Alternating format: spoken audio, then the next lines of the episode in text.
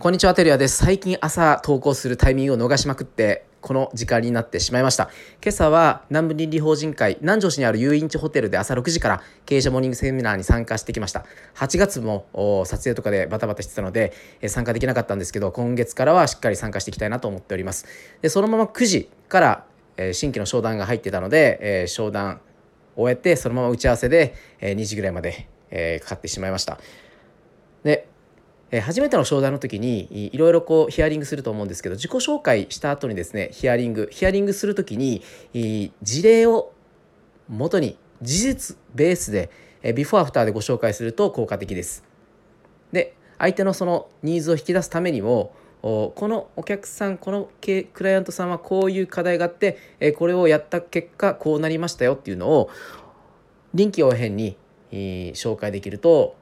いいなと思います。でこの紹介する時にはあのポイントっていうのはそのウェブサイトのデザインとかまあ今日はちょっとサイトの打ち合わせだったんですけどデザインとかというよりも相手の課題はこうで、えー、お客さんのニーズがこういわゆるターゲットのニーズがこうだったのでこういう